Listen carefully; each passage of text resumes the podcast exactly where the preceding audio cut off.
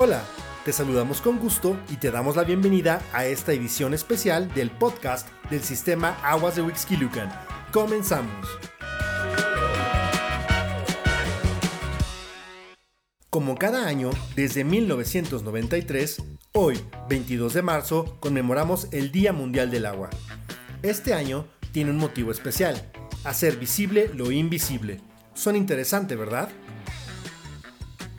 ¿Sabías que Casi la totalidad del agua dulce en forma líquida del mundo es agua subterránea.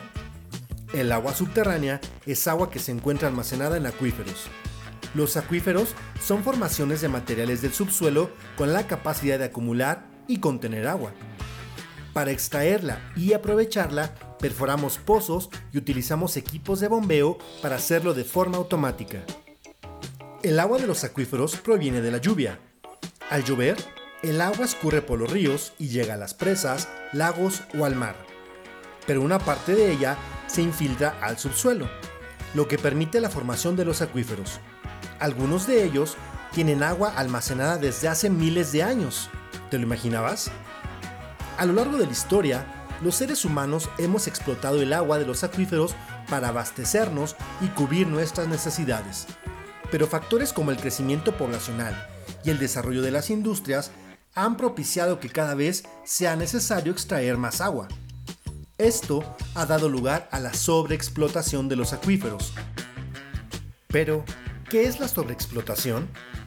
Es cuando extraemos más agua de la que se recarga en el acuífero con el ciclo natural del agua. A nivel nacional, de los 653 acuíferos del país, 157 presentan sobreexplotación, es decir, casi el 25%, una cifra alarmante. Huixquilucan se sitúa sobre el acuífero de la Ciudad de México, el cual también alberga a esta ciudad y es uno de los más sobreexplotados del país con 507 millones de metros cúbicos de sobreexplotación anual. Esto equivale a llenar 16 tinacos de mil litros por segundo o llenar 550 albercas olímpicas al día. Esta situación es grave. Además de que enfrentamos una menor disponibilidad y calidad del agua, debemos recordar que el Valle de México se construyó en la cuenca del antiguo lago de Texcoco. Al extraer el agua del acuífero, las arcillas se compactan provocando hundimientos. De hecho, se tienen registros de hasta 50 centímetros de hundimiento por año. Es demasiado. Lo anterior genera que cada vez se debe invertir más para obtener agua, pues es necesario perforar pozos a mayor profundidad y realizar reparaciones a la infraestructura, como edificios, sistemas hidráulicos, carreteras, entre otros. Pero además de la sobreexplotación, los acuíferos se contaminan por los residuos de actividades industriales que utilizan sustancias químicas que se infiltran al subsuelo y se mezclan con el agua. Pero ahora, hablemos de nuestro municipio. ¿De dónde obtenemos agua los wixquiluquenses?